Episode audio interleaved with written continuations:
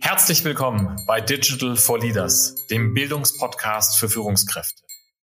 Lernen Sie von spannenden Experten und anhand von Praxisbeispielen, wie Unternehmen erfolgreich die digitale Transformation meistern. Ich bin Jan Weira, Ihr Host, und ich beschäftige mich als Gründer von University for Industry täglich mit den vielfältigen Themenfeldern der Digitalisierung. Liebe Hörer, ich freue mich heute über eine weitere Folge von Digital for Leaders. Ähm, wir haben heute ein sehr spannendes Thema, und zwar das Thema Blockchain. Und Sie denken jetzt vielleicht gleich an Bitcoin. Das ist, glaube ich, durchaus okay, wird aber heute nicht unser Hauptthema sein, denn der Titel der Folge äh, ist ja Blockchain mehr als nur Kryptowährungen. Und ich freue mich heute, einen absoluten Experten zu diesem Thema begrüßen zu dürfen, Professor Dr. Wolfgang Prinz. Herzlich willkommen. Ja, vielen Dank für die Einladung zu diesem interessanten Podcast. Ja, ich freue mich sehr auf die Diskussion heute und ich glaube, ähm, vielleicht fangen wir mal damit an, dass Sie sich unseren Hörern vorstellen. Ja, ich bin äh, stellvertretender Institutsleiter des Fraunhofer Instituts für angewandte Informationstechnik, wo ich auch die Abteilung Kooperationssysteme leite, in der wir jetzt seit einigen Jahren das Fraunhofer Blockchain Lab betreiben, zusammen auch noch mit anderen Abteilungen, habe eine Professur für Informatik an der RWTH Aachen, wo ich auch das Thema Blockchain unterrichte und freue mich ganz besonders jetzt ähm, seit drei Monaten ein Projekt hier im Rheinischen Revier zu leiten, das sich das äh, Blockchain Reallabor nennt und welches das Ziel hat, die digitale Transformation der Unternehmen hier im Rheinischen Revier, wo ja die Braunkohle als Primärenergieerzeuger abgelöst wird, ähm, mit Hilfe der Blockchain-Technologie zu unterstützen. Sehr, sehr spannend und äh, sehr spannend auch zu sehen, wie Blockchain ja so ein Zukunftsthema ist auf, den auf die Reise in die digitale Welt. Wenn wir mal äh, so den Blick äh, zu, zurückwenden in die in die Vergangenheit. Ich fände es eigentlich mal ganz spannend äh, zu hören, wann sind Sie eigentlich das erste Mal mit Blockchain in Berührung gekommen? Ja, das muss so 2012, 2013 gewesen sein, ähm, als über Bitcoin so das erste Mal berichtet wurde und mich auch ein Studienkollege darauf ansprach und ich damals sogar auf dem Gaming-PC meines Sohnes die äh, Bitcoin-Software installiert habe, mich aber damals ehrlich fragte, äh, was das soll und da auch keine Erfolge hatte zu meinen. Äh, also ich habe jetzt kein Problem damit, dass ich dann irgendwelche Schlüssel verloren habe und da Unmengen an Bitcoins irgendwo rumliegen. Ja, und so richtig professionell dann 2016 war das, äh, als wir da erkannten, dass das Thema Blockchain jenseits der Kryptowährung eine besondere Relevanz hat äh, für die Digitalisierung, aber auch zum, zur Monetarisierung von Daten, zur Neugestaltung von Geschäftsprozessen. Und als wir dann hier das Fraunhofer Blockchain Labor gegründet haben, mit dem Ziel, Unternehmen äh, zu beraten und auch äh, zu erforschen, wie man die Blockchain-Technologie nutzen kann innerhalb von Unternehmenskontext. Ja, ähm, das ist spannend und das ist ja schon eine ganz schöne Weile. Es ist auch spannend zu sehen, wie es ja noch einen Moment gedauert hat, bis sie, bis sie dann losgelegt haben, mit der Blockchain zu arbeiten. Vielleicht, bevor wir darüber diskutieren, wie eben Blockchain viel mehr ist als nur eine Kryptowährung und wie, wie es auch spannend ist in der Industrie, vielleicht können Sie noch mal äh, für, für unsere Hörer, damit wir alle die gleiche Sprache sprechen, eine kurze Einleitung und eine kurze Definition und Erklärung geben. Was ist denn jetzt eigentlich eine Blockchain? Ja, ähm, wir können das mal aus Anwendungssicht sehen. Ein Blockchain ist ein Netzwerk, das uns in die Lage versetzt, ähm, Daten, Transaktionen irreversibel, nachvollziehbar zu verwalten, so dass in einem Netzwerk, wo wir nicht unbedingt allen Netzwerkpartnern trauen müssen, Daten abgelegt werden können, die auch kritisch sind, die einen Audit-Charakter haben, die auch monetarisiert werden können, die also auch äh, Geldtransaktionen umfassen können. Und uns sicher sind, dass niemand in der Lage ist, diese Daten zu manipulieren und wo wir immer wieder nachvollziehen können, was mit diesen Daten geschehen ist, wer sie weiterverarbeitet hat und wie Transaktionen auf diesen Daten ausgeführt worden sind.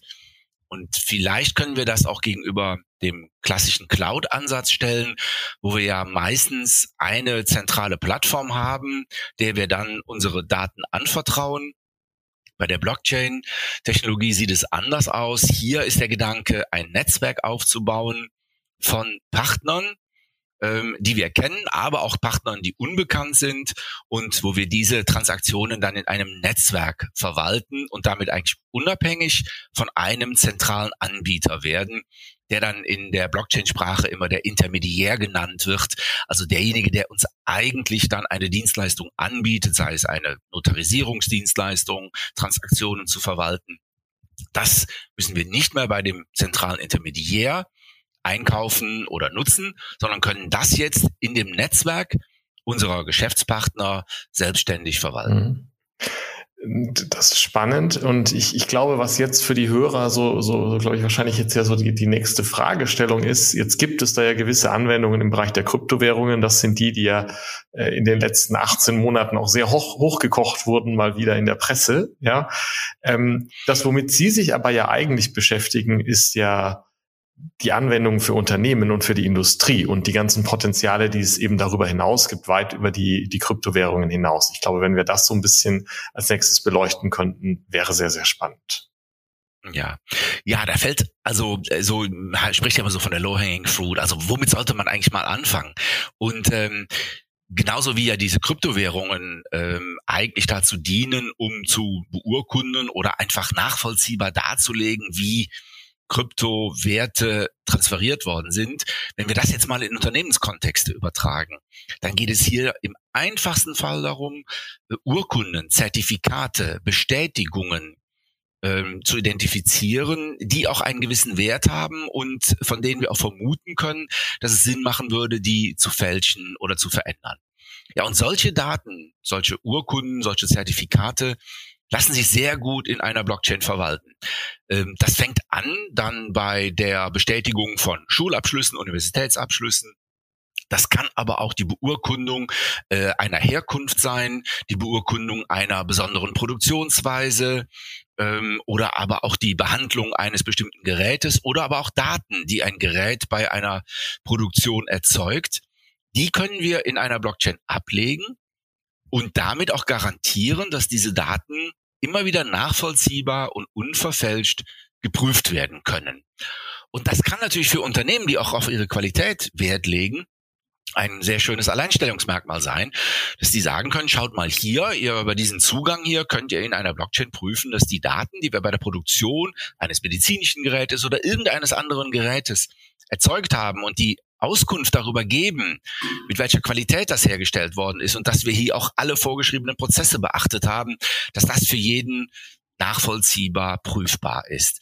Damit wird die Blockchain so im allereinfachsten Fall zu einer Art Datennotar. Sie übernimmt so ganz einfache Notarfunktionen für Daten und Informationen. Mhm. Das, das macht, das macht äh, für mich Sinn. Gibt es denn da schon ähm, ja, Anwendungen? Gibt es da Unternehmen oder gewisse äh, Funktionen in der Industrie, wo das heute schon im größeren Stil so verwendet wird, wie Sie das jetzt beschrieben haben, in dieser Notarfunktion? Ja, es gibt ähm, einerseits äh, ja größere Anwendungen äh, wie TradeLens, ähm, wo es darum geht, auch die Herkunftsnachweise von Produkten zu verfolgen. Ähm, wir selber haben auch ein größeres Projekt, das nennt sich Silke, wo es auch darum geht, das in Handelsketten nachzuvollziehen und vor allen Dingen auch die Möglichkeit zu bieten, wenn Produkte als äh, gefährlich identifiziert werden, wir alle kennen das noch von den Fibronil-Skandal bei den Eiern, dass man sehr schnell dann auch nachvollziehen kann, wo sind eigentlich diese Produkte hingeliefert worden und dann auch entsprechende Händler warnen kann, bevor man sagt, okay, wir müssen äh, die sämtliche Chargen und ähnliches vernichten. Also die Nachvollziehbarkeit spielt hier eine große Rolle. Dann gibt es auch eine Reihe von äh, Startups ähm, und die Lösungen entwickeln rund um das Thema digitale Zertifikate. Wir selber bei Fraunhofer haben da auch die Blockchain for Education Lösung entwickelt, die es mit der Fraunhofer Academy zusammen ermöglicht, ähm, wirklich Zertifikate fälschungssicher abzulegen. In diesem Umfeld, da tut sich aktuell einiges. Und ein weiterer Trend ist dann auch ähm, die ja die digitale Identität. Ähm, wenn wir über Personen reden, die zertifiziert werden, dann ähm, ist es auch wichtig, einfach mal festzulegen, äh, wie kann ich eine digitale Identität erzeugen. Und unsere digitale Identität im Internet ist häufig aktuell unsere E-Mail-Adresse oder unser Facebook- oder LinkedIn-Account. Ja, und da bietet die Blockchain auch neue Möglichkeiten, digitale Identitäten zu verwalten. Und hier gibt es aktuell in Deutschland auch zwei große Projekte, ID Union und ID Ideal, die diesen Ansatz verfolgen. Es gibt dazu Standards des W3Cs und auch eine ganze Reihe von Unternehmen äh, wie die Helix ID, Blockchain Helix äh, und andere, die Lösungen jetzt schon dafür anbieten. Ja. Das heißt also, man kann sich dann mit einer Identität ausweisen äh, und ähm, gegenüber Systemen oder aber auch gegenüber anderen Menschen. Und diese Identität selber ist dann über eine Blockchain fälschungssicher verwaltet. Wenn, wenn wir jetzt diese ganzen Potenziale anschauen, das, das, ist, das ist sehr vielversprechend. Das kann ein Beitrag ja zur Digitalisierung sein. Es gibt auch diese ganzen Beispiele, wo das ja passiert und vorankommt. Ja. Gleichzeitig ist es ja noch nicht überall im Einsatz. Und ähm, vielleicht können wir noch so ein bisschen auch beleuchten, was hindert manchmal die Nutzung und auch welche Widerstände gibt es vielleicht an der einen oder anderen Stelle äh, gegen das Thema Blockchain im Industrie- und Unternehmensumfeld. Ja. Eine Frage, die wir immer wieder hören, wenn wir auch mit Unternehmen reden und dort analysieren, welche Use Cases in dem Unternehmen Blockchain relevant sind, dann ist es immer wieder die Frage nach dem Energieverbrauch einer Blockchain. Das wird ja auch sehr stark äh, thematisiert. Ähm, das ging ja jetzt auch vor einigen Wochen wieder durch die Presse, diesen hohen CO2-Ausstoß, der äh, entsteht dadurch, dass die Bitcoin-Blockchain betrieben wird oder auch Ethereum. Nun ähm, dem kann man einerseits zustimmen, weil diese öffentlichen Netzwerke natürlich aus zahllosen Computern bestehen, die auch, um die Blockchain vertrauensvoll zu machen, gewisse Kryptoverfahren anwenden, die sehr rechenintensiv sind und die dadurch eben hohen Energieverbrauch und in der Folge auch einen hohen CO2-Ausstoß haben. Viele Unternehmensanwendungen lassen sich aber auch alternativ realisieren. Das heißt, dazu muss man nicht eine dieser öffentlichen Blockchains nehmen, sondern kann sogenannte Konsortial-Blockchains einsetzen, die einen wesentlich geringeren Energieverbrauch haben. Und der ist vergleichbar damit, dass man Webserver betreibt, letztendlich. Das heißt, das kann man da vernachlässigen. Das heißt also, diesen einen Aspekt, zu viel Energieverbrauch, da gibt es sehr gute Argumente dagegen. Was kommt dann sonst noch dazu? Naja, eine Blockchain-Lösung macht immer dann viel Sinn, wenn wir das in Netzwerken organisieren. Das heißt, wir haben ja nicht ein technisches Problem, so ein technisches Blockchain-Netzwerk, das bekommt man in den Griff. Aber man muss das Ganze auch organisieren mit den anderen Partnern, mit den Stakeholdern, die an einem Prozess beteiligt sind. Und das ist dann natürlich ein organisatorisches Problem. Da spricht man dann auch von der Governance des Netzwerks. Wie betreibt man das technisch und organisatorisch? Und hier sind natürlich Abstimmungsprozesse erforderlich. Und diese Abstimmungsprozesse benötigen natürlich Zeit. Das trifft nicht für alle Blockchain-Anwendungen zu, nicht für alle ist das erforderlich, aber für doch eine Reihe. Und das ist dann oft auch nochmal ähm, ja einfach eine Hürde, über die man springen muss.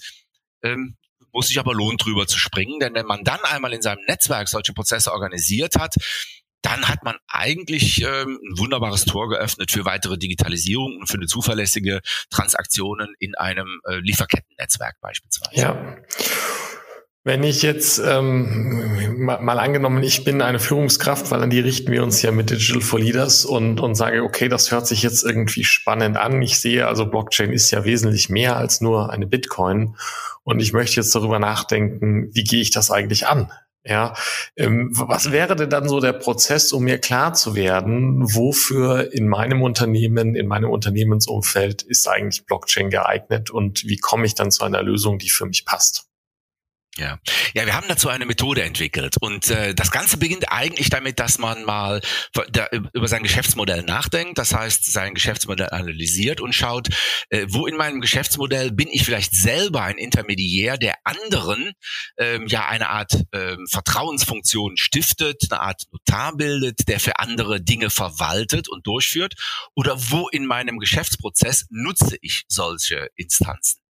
Und äh, wenn man das identifiziert hat, dann bietet sich hier schon mal ein Ansatzpunkt für die Blockchain. Ein weiterer Punkt zur Identifikation ist zu schauen, wo gehe geh ich, wo habe ich Daten, die sicher verwaltet werden müssen, wo tausche ich mit anderen Instanzen Daten und Informationen aus. Das heißt, wo habe ich Transaktionen, die ich mit anderen Partnern austausche. Wenn man diese verschiedenen Prozesse identifiziert hat, ist der nächste Schritt äh, für jeden dieser Prozess mal zu analysieren Wer sind hier die Stakeholder? Das heißt meine Partner. Um welche Daten handelt es sich? Welche Automatisierungsprozesse habe ich hier? Und welche Werte und Rechte werden eigentlich dabei ausgetauscht? Ja, das muss jetzt kein besonderes Vertragsrecht sein. Das können manchmal nur Werte sein, Temperaturdaten über eine Transport, über eine Produktion oder ähnliches. Und äh, wir erfassen dann all diese auf diese verschiedenen Fragen, erfassen wir dann jeweils die, die Antworten und ähm, daraus ergibt sich nachher schon so ein erstes Modell für die Umsetzung in einer Blockchain. Nämlich aus den Partnern werden diejenigen, die das Netzwerk betreiben, aus den Daten werden die Transaktionen und aus den Automatisierungspotenzialen werden dann die sogenannten Smart Contracts, die dazu dienen, diese Daten zu verwalten, zu transportieren, aufgrund von bestimmten Bedingungen, Aktionen auszulösen oder ähnliches. Und so kommt man dann relativ schnell zu einem ersten Bild, ob eine Blockchain-Anwendung für dieses Unternehmen und für einige der Geschäftsprozesse wirklich relevant ist. Dabei kann natürlich auch herauskommen, dass eine Blockchain hier keinen besonderen Sinn macht. Aber in vielen Fällen stellt sich hier eigentlich weniger die Frage, warum Blockchain, sondern warum eigentlich nicht mit einer Blockchain. Denn die Technologien sind so weit fortgeschritten, dass man heutzutage auch mit geringerem Aufwand sehr schnell erste Proof of Concepts und Minimal Viable Products erstellen kann. Finde ich sehr spannend und finde ich auch sehr interessant, diesen Gedankengang von Ihnen zu sagen, es geht eigentlich gar nicht so sehr um die Frage, warum sollte ich Blockchain nutzen, sondern wenn ich identifiziert habe, wo mir eine Blockchain helfen kann, warum eigentlich nicht? Ja, das finde ich, ähm, finde ich eine sehr, sehr spannende Frage. Ähm, ich würde einen Punkt noch zur, zur Blockchain aufnehmen. Wir, wir haben jetzt sehr stark ja über diese Notarfunktion in einer gewissen Weise ja geredet, über die verschiedenen Anwendungsbereiche. Ähm, inwiefern kann auch so im Bereich der, der, in, der, der IT und Industrial Security, ja, also im klassischen Sicherheitsbereich die Blockchain eine Rolle spielen, weil das ja auch ein Thema ist, was äh, aktuell sehr hochgekocht wird. Ja. Also einerseits das Thema Identitäten, also wirklich die äh, eindeutige Identifikation von Maschinen äh, und auch von Personen. Und wenn wir hier von äh, Identitäten reden, da ist das Stichwort Self-Sovereign Identity, äh, zu dem unser Blockchain-Labor jetzt gerade auch nochmal ein White Paper rausgegeben hat. Äh, das sind wirklich sehr interessante Fragestellungen, mit denen wir überhaupt erstmal andere Partner eindeutig identifizieren können. Der zweite Schritt ist dann auch die Sicherung von Daten und die Verwendung von Daten. Und hier kann Blockchain und Gaia X in Verbindung eine sehr interessante Rolle spielen. Ähm, und da spielt vor allen Dingen der Aspekt eine äh, große Rolle, wenn ich beschreiben kann, wie Daten zu verwenden sind und das über eine Blockchain, die Smart Contracts darin nachgeprüft werden kann, dann kann ich Daten für einen bestimmten Verwendungszweck zur Verfügung stellen und auch nur für diesen Verwendungszweck. Und da spielt ja häufig dann auch der 3D-Druck eine Rolle, wenn ich da sensible CAD-Daten weiterleite oder Einstellungen für Produktionsmaschinen, die auf einer Erfahrung beruhen, die also auch einen gewissen Wert haben. Dann kann die Verbindung von International Data Sprays, Schrägstrich Gaia X und Blockchain hier sehr, sehr interessant sein, um in Netzwerken Vertrauen und Sicherheit zu garantieren. Ja, das ist, das ist sehr interessant. Das ist, äh, das ist, glaube ich, sehr, sehr spannend. Ja, ähm, wir müssen so ein bisschen auf, auf die Zeit achten und äh, ich, ich finde das eine, eine spannende Diskussion. Ich glaube, es wäre extrem spannend, jetzt noch zehn weitere Use Cases im, im Detail durchzudiskutieren. Ja. Ähm, ich glaube aber, äh, wir sollten ein wenig zum Ende kommen und ähm, ich frage ja immer meine Gäste immer zum Abschied so so eine Standardfrage und die würde ich auch gerne Sie fragen und zwar haben Sie in letzter Zeit einen Podcast gehört, ein Buch gelesen, sind auf einen Blog oder ähnliches gestoßen, wo Sie sagen würden, ich würde das eigentlich jeder Führungskraft, die sich entweder mit Blockchain oder mit Digitalisierung allgemein beschäftigt, empfehlen, weil das ist entweder wirklich sehr lesens- oder hörenswert. Mhm. Ja, ich denke, äh, es gibt einen sehr interessanten Blog von Anthony Day. Ähm, den findet man auch auf LinkedIn. Ähm, also Anthony und dann Day wie der Tag, der ähm, weltweit mit Blockchain-Enthusiasten, auch Skeptikern redet und dann auch das sehr schön immer in einem Podcast zusammenstellt. Und der berichtet, wie in den verschiedenen Ländern die Blockchain-Technologie genutzt wird und auch sehr interessant über Use Cases redet. Und dann vielleicht noch ein bisschen Werbung in eigener Sache. Schauen Sie auf der Webseite unseres Blockchain Labs immer mal wieder nach. Dort finden Sie immer wieder interessante Informationen. Und jetzt im August erscheint auch ein Buch mit der, mit dem Titel Monetarisierung von technischen Daten beim Springer Verlag. Ähm, in diesem Buch finden Sie eine ganze Reihe von Artikeln, die beschreiben, wie der Austausch von Daten ähm, relevant ist. Und hier, das Buch argumentiert eigentlich, Daten sind wertvoll, aber nur dann, wenn wir sie mit anderen teilen. Dazu kann die Blockchain eine wichtige Rolle spielen und äh, nicht das Gefühl haben, wir müssen alle unsere Daten für uns behalten, sondern kontrolliert und vertrauensvoll mit anderen teilen. Ja, vielen, vielen Dank. Ich glaube, das sind sehr, sehr spannende Tipps. Ich äh, weiß schon, wo ich reinhören und reinschauen werde. ja. Ähm, zum Abschluss noch eine Bitte, ähm, wenn, wenn Sie so an, an unsere ja, Hörerschaft, unsere Zielgruppe reden, ähm, Führungskräfte, die sich mit Digitalisierung beschäftigen, aber auch ähm, digital begeisterte Menschen. Was sind so die drei Dinge rund um das Thema Blockchain, die, die Sie denken, sollte sich jeder merken, sollte jeder wissen, vielleicht auch aus der heutigen Diskussion mitnehmen? Mhm. Also ich denke, äh, Blockchain wird immer noch sehr stark als eine Alleinstellung, also äh, diskutiert. Ich glaube, Blockchain wird in Zukunft Commodity von vielen Systemen sein. Wir werden irgendwann schon gar nicht mehr merken, dass da irgendwo eine Blockchain-Funktionalität in Systemen enthalten ist, vergleichbar mit Workflows. Ja, vor 20 Jahren hat man Workflow-Engines gekauft. Jetzt ist Workflow-Funktionalität Bestandteil fast jeder Software. Das ist der eine Punkt. Und der andere wirklich, analysieren Sie Ihre Geschäftsmodelle darauf hin, ähm, wo ähm, benutze ich eigentlich äh, so eine Art Notarfunktion, wo geht es um Identitäten von Menschen und Maschinen?